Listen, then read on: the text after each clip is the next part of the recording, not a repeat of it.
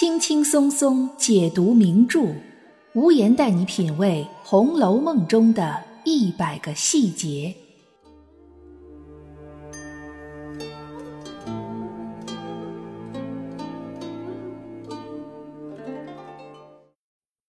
品读细节之美，发现别样红楼。大家好，我是暗夜无言，欢迎您收听原创节目《红楼梦》中的一百个细节。《红楼梦》的第六十三回是寿怡红群芳开夜宴，这是小说中非常有名的一回。在这一回里，众女子晚上一起在怡红院聚会，为怡红公子贾宝玉庆祝生日。不过这一回，大家既没有作诗，也没有行酒令，而是抽花签。可以说，通过每个人所抽的花签，十分明确的对每个人的未来命运做出了谶语。这也就是这一回之所以备受关注的一个主要原因。但其实，在这些花签衬语之外，这一段故事情节里还包含着许多容易被忽略的细节。本期节目就让我们一起来走进《红楼梦》的第六十三回，以一个旁观者的角度来参与一下贾宝玉的生日晚宴吧。其实，在举办这场生日晚宴之前，贾宝玉的生日宴已经在红香圃中举办过了。不过，红香圃的生日宴是大观园里的小姐丫头们都参与了，是一场相对比较正式的宴会。而晚上的晚宴规模则小了许多，是在怡红院里关起门来举办的。最初只是想办成一个怡红院内部的小型聚会。这个想法是袭人先提出来的。他对宝玉说：“你放心，我和晴雯、麝月、秋纹四个人，每人五钱银子，共是二两；方官、碧痕、小燕四儿几个人，每人三钱银子，他们有价的不算。”共是三两二钱银子，已交给了刘嫂子，预备四十碟果子。我和平儿说了，已经抬了一坛好绍兴酒藏在那边了。我们八个人单替你过生日。之前怡红院的丫头组成让读者比较迷惑，这一回通过袭人的话，很清楚的告诉我们。怡红院的一线大丫头就是袭人、晴雯、麝月、秋纹四个人。除了袭人此时已经被王夫人提拔为未来的姨娘之外，另外三个人的地位应该是相同的，所拿的月例钱也是一样的。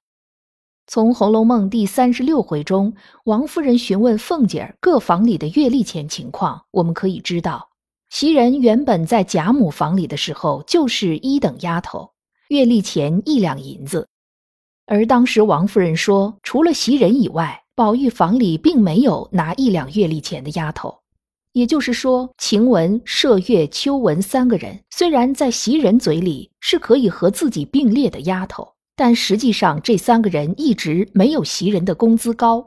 这三个人的月例钱应该是一吊钱。关于一吊钱究竟等于多少银子，这一点没有一个明确的定论，因为随着朝代的不同，物价的变化。一两银子有时接近一吊钱的购买力，有时高于一吊钱的购买力。但是从王夫人的话里，我们可以知道，在《红楼梦》那个小说世界里，一两银子是很明显要多于一吊钱的。这三位拿一吊钱的怡红院大丫头，麝月一直备受袭人看重，晴雯一直深得宝玉的信任，只有秋纹的存在感很弱。但秋纹的个性是很要强，也很跋扈的。她对身份地位的追求，很明显要比麝月和晴雯强烈。所以，无言之前曾经推测，怡红院的告密者最有可能的人选是秋纹。此处的细节呈现，也可以算是一个小小的证据。除了这四个丫头之外，袭人提到的另外四个丫头是方官、碧痕、小燕、四儿。程甲本里把小燕称作春燕，也就是方官干娘的亲女儿。除袭人之外的晴雯、麝月、秋纹三个大丫头，以及这四个丫头加在一起，刚好是七个，符合三十六回凤姐所说的宝玉房里晴雯、麝月等七个大丫头，每人月钱一吊这个说法。不过第三十六回的时候，方官还并没有进入怡红院。那时方官的位置上原本是谁，不好确定。凤姐在第三十六回还说，怡红院另有佳慧等八个小丫头，每人月钱五百。这个佳慧就是那个之前和小红关系很好的小丫头，但此次给宝玉过生日晚宴，并没有佳慧在名单上。很显然，小丫头们是没有出钱给宝玉过生日的。袭人所说的“我们八个人单替你过生日”里的这八个人，是指的她自己加上另外七个大丫头。这另外的四个丫头里，碧痕和小燕显然是早就在怡红院的，而方官是后进了怡红院的女伶人，四儿就是那位宝玉和袭人闹别扭的时候趁机上位的慧香。我们知道，后来被撵出去的正是方官和四儿，这两个人显然并不是遵循着一个丫头正常的晋升途径成了大丫头的，都属于破格提拔。这种机遇让那些一直辛辛苦苦按部就班升上来的丫头，以及那些一直得不到类似机遇的人，绝对是充满了羡慕、嫉妒、恨的。这也就是为什么方官和四儿被人告密，但却没有避痕、小燕什么事儿的一个原因。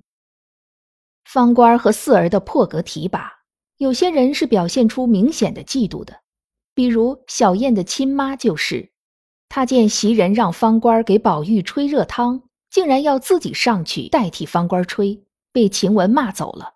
书里说这个婆子是深度袭人、晴雯一干人，当然也包括自己的干女儿方官。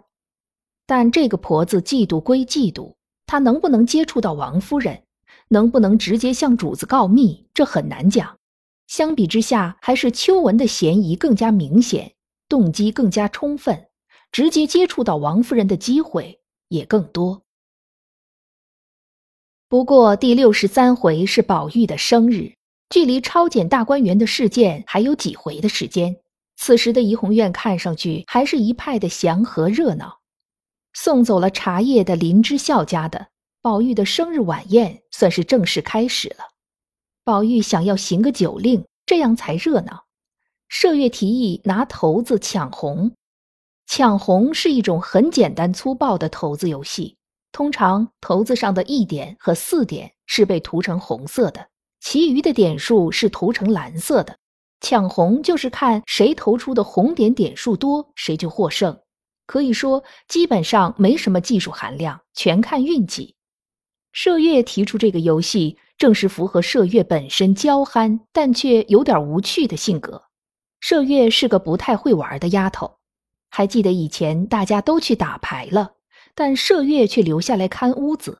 宝玉见了要陪着麝月，但俩人却不知道能干点什么，最后只好宝玉给麝月避头，聊以打发时间。倘若换成是晴雯的话，应该就不会这样。果然。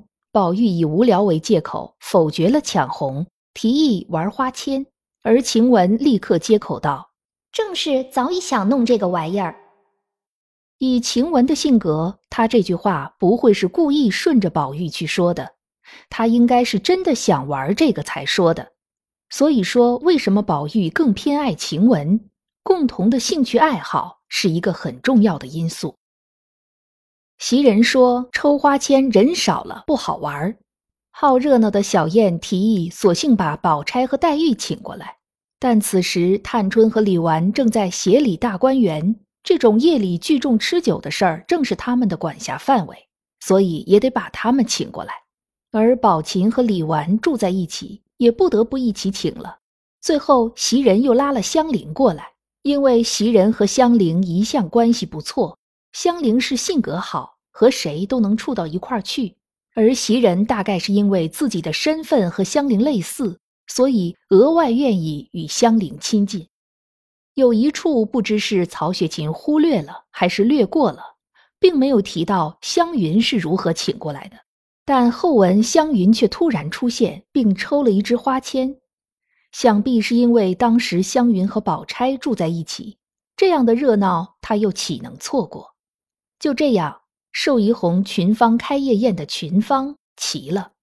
接下来，宝钗、黛玉、湘云、李纨、探春、香菱、袭人和麝月都抽了花签。每个人花签所蕴含的谶语，这个已经被很多红学爱好者所反复探讨。无言在这里就不做过多的解读。不过，细心的读者可能会发现，有一个人虽然出席了这场夜宴，但他却并没有抽花签。不仅没有抽花签，他甚至在整场夜宴中连一句台词都没有，也没有一句话再提到他。这是非常令人匪夷所思的，因为这个人并不是什么普通的小丫头。而是跟着李纨一起被请过来的薛宝琴。文中说，探春便命翠墨同了小燕，也再三的请了李纨和宝琴二人会齐，先后都到了怡红院中。但是宝琴的出现也就仅限于在这一句话里，后面一直到晚宴结束都没有一个字再提到宝琴。无言认为，这不会是曹雪芹在写作上的一个疏漏，而是他的精心安排。就比如当时这些参加晚宴的人里，秋纹和碧痕没有被提到，那是因为他俩本身就是小配角。小燕和四儿是出去请人的，方官负责唱曲儿，而且在不停的喝酒。晴雯也参与了请人，而且还是他拿出来的花签签筒。虽然这几个人都没有参与抽花签，却也做了一些打杂的工作。这些应该都是曹雪芹在写作中的精心安排。况且他们本是丫头，不抽花签也算正常。但是薛宝琴算是怎么回事呢？之前无言有一期节目分析过薛宝琴这个角色，说因为他太过于完美无缺，却又没有出现在金陵十二钗正册里。所以，无言倾向于薛宝琴这个角色是一个二次虚构出来的人物，可以说，他其实并不存在于红楼宇宙之中，他只是曹雪芹创作出来的一个用来和其他红楼女性，特别是和薛林二人进行对比的角色。这一回寿怡红群芳开夜宴，薛宝琴的神秘隐身更加印证了这一点。如果说，晴雯没有抽花签，是因为曹雪芹要安排她和黛玉一样同是芙蓉花。那么薛宝琴没有抽花签，则是因为她根本就是一个红楼宇宙里的虚构人物，她并没有代表着什么花儿，或者说她是一朵看不见、摸不着的隐身花。本节目是《红楼梦》中的一百个细节，欢迎您订阅关注本专辑。为专辑进行五星好评，也欢迎您为节目打 call 打赏来支持主播的创作。本节目由喜马拉雅出品，独家播出。我是暗夜无言，让我们下一期再见。